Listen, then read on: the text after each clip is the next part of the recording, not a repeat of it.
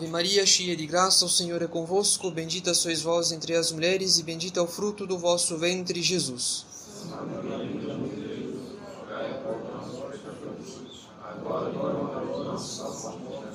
Divino Menino Jesus, Nossa Senhora do Rosário, São José, em nome do Pai, do Filho e do Espírito Santo. Amém. Caros fiéis, antes de entrarmos no próximo ano civil, um novo ano litúrgico se inicia com o primeiro domingo do Advento. Nós sabemos que o Advento é o tempo litúrgico que a Igreja instituiu em preparação ao Natal, ou seja, à Natividade de Nosso Senhor. O Advento, portanto, resume todas as aspirações dos patriarcas e profetas do Antigo Testamento. Resume a pregação, o espírito de penitência pregado por São João Batista, em preparação à missão do Messias e resume, sobretudo, os afetos de Nossa Senhora na sua expectação, isto é, durante a sua gestação, que desde a sua concepção foi cumulada de graças para ser digna, de certo modo, da encarnação de Nosso Senhor em seu puríssimo ventre. Então, eis, caros fiéis, o que o advento resume Eis o espírito que ele, que ele pretende formar em nossa alma, a saber, as aspirações dos patriarcas e profetas, o espírito de penitência pregado por São João Batista e a preparação, a expectação de Nossa Senhora. Por outro lado, o advento é um tempo de penitência, porque é preciso purificar a nossa alma daquilo que afasta da graça, ou seja, os nossos pecados e vícios. Nosso Senhor não iniciou o seu ministério, a sua pregação, sem antes São João Batista ter preparado os judeus com o seu batismo de conversão e penitência. Por esse motivo, a Igreja prepara-nos para a vinda de Nosso Senhor pregando-nos a necessidade de conversão e de penitência. Não obstante, o advento é também um tempo de alegria espiritual. O mistério da encarnação cumulou a alma da Santíssima Virgem de uma alegria inefável. E por esse motivo, a Igreja nos faz participar, durante o advento, da alegria de Nossa Senhora, na expectação do Salvador ao longo dos nove meses de sua puríssima gestação. O advento, portanto, é um tempo de penitência, como a quaresma, mas, diferentemente da quaresma, a penitência do advento é uma penitência temperada, abrandada pela alegria da encarnação. Nós podemos notar essa particularidade nos sinais da liturgia. Afinal, a cor roxa dos paramentos, a omissão do glória na missa e a exclusão dos adornos do altar, como as flores, traduzem o espírito de penitência. Mas ainda que a liturgia omita o glória, por outro lado, ela mantém o aleluia, esse canto jubiloso que exprime a proximidade da vinda do Salvador. No entanto, caros fiéis, devemos tomar cuidado. Nós católicos não festejamos o aniversário de Nosso Senhor o Natal não é o aniversário de Nosso Senhor. Não devemos dizer sequer às crianças que o Natal é o aniversário de Nosso Senhor. Nós devemos dizer unicamente que o Natal é o nascimento, não o aniversário, mas o nascimento de nosso Senhor. Se o Natal se trata de um aniversário, então estamos diante de um evento passado, de uma mera lembrança. Nada ocorre, portanto, no presente. Mas se o Natal se trata do nascimento de Nosso Senhor, então o Salvador nasce de algum modo no presente. E esse é o sentido católico. De fato, assim como o Verbo encarnado nasceu de Maria Virgem, e esse foi o primeiro Natal, a cada Natal que nós celebramos, nosso Senhor nasce novamente, mas desta vez em nossas almas. O Natal continua, de certa forma, o mistério da encarnação, porque a Igreja comunica a seus filhos a graça da natividade, ou seja, a Igreja faz Nosso Senhor nascer em nossas almas, renovando em nós a graça da natividade. Há um verdadeiro nascimento espiritual de Nosso Senhor em nossas almas pela comunicação das graças próprias ao mistério da natividade. Porém, ainda nos falta observar um último aspecto do advento. Pois enquanto o tempo do advento resume as aspirações dos patriarcas e profetas, o espírito de penitência pregado por São João Batista e os afetos de Nossa Senhora durante a sua expectação. Por outro lado, o evangelho do primeiro domingo do advento consiste na profecia do fim do mundo, o que não parece fazer sentido.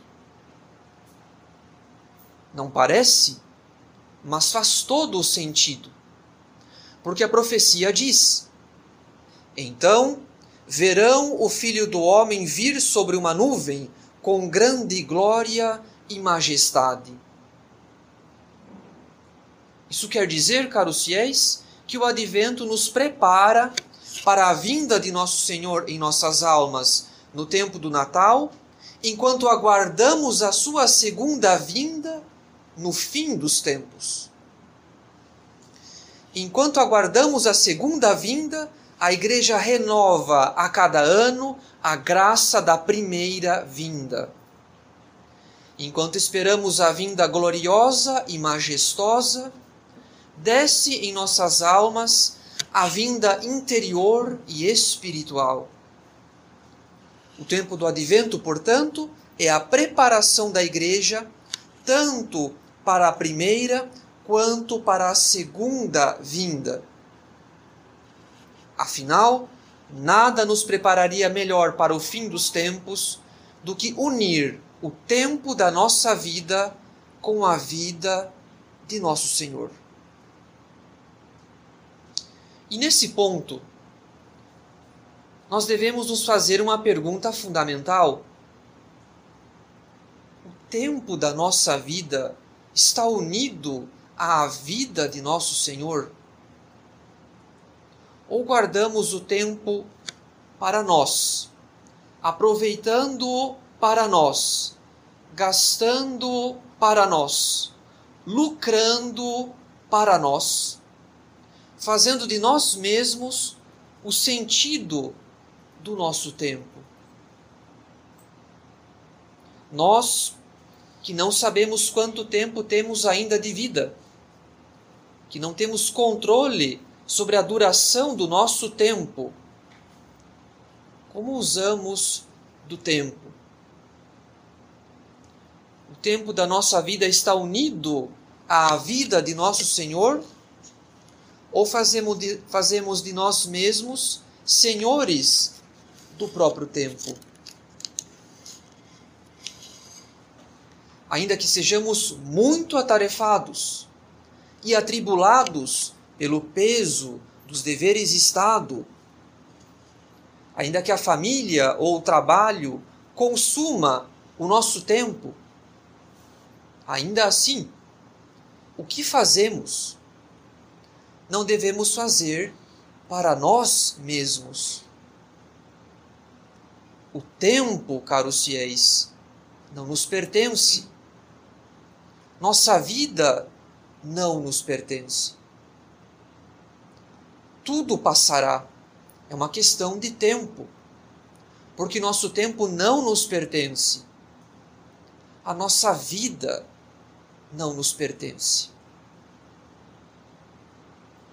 Então, o sentido do ano litúrgico, caros fiéis, que é também o sentido do advento e do Natal, o sentido do ano litúrgico é unir o tempo da nossa vida à vida de nosso Senhor.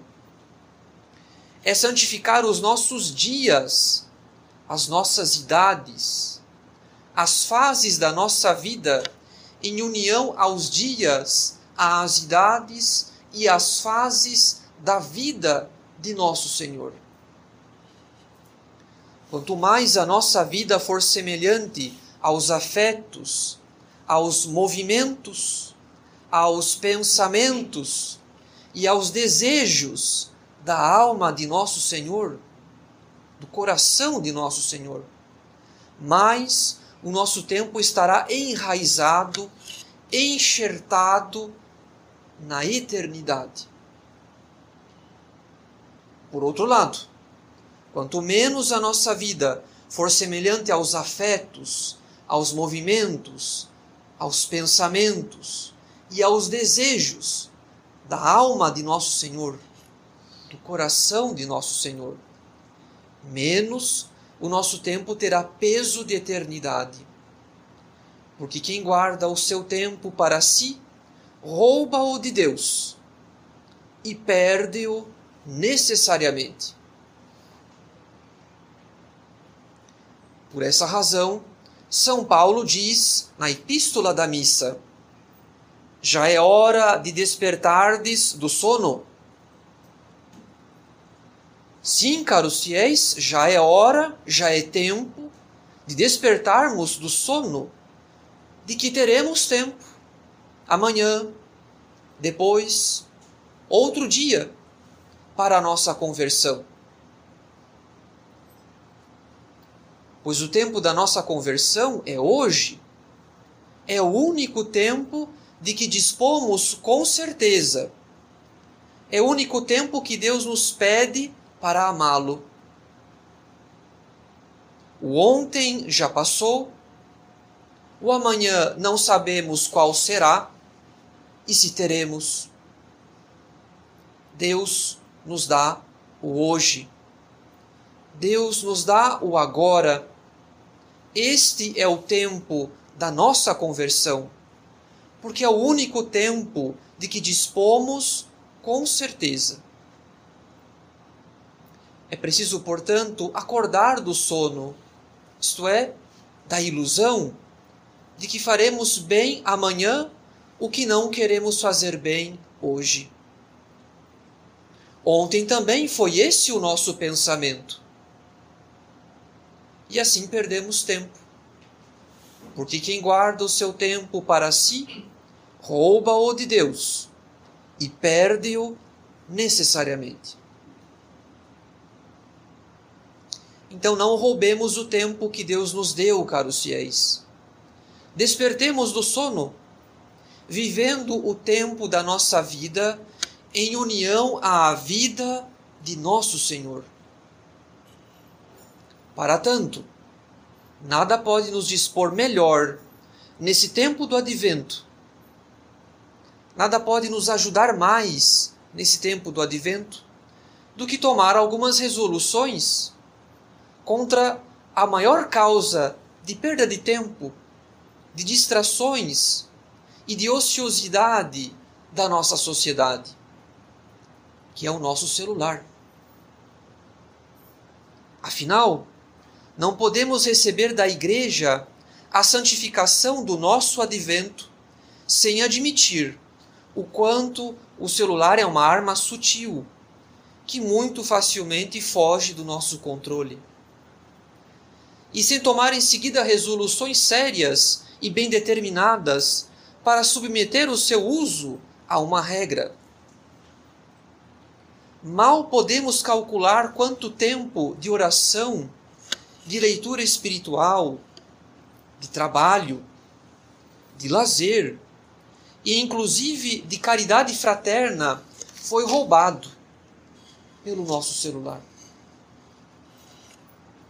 Para bem aproveitar este advento, precisamos admitir o quanto o celular nos faz mal sob o pretexto de bem. O quanto ele dispõe, o quanto ele nos dispõe à preguiça sob o pretexto de trabalho. O quanto ele alimenta a ociosidade sob o pretexto de lazer. O quanto ele nos afasta de nossos entes queridos que não visitamos, sob o pretexto de conectividade com o mundo.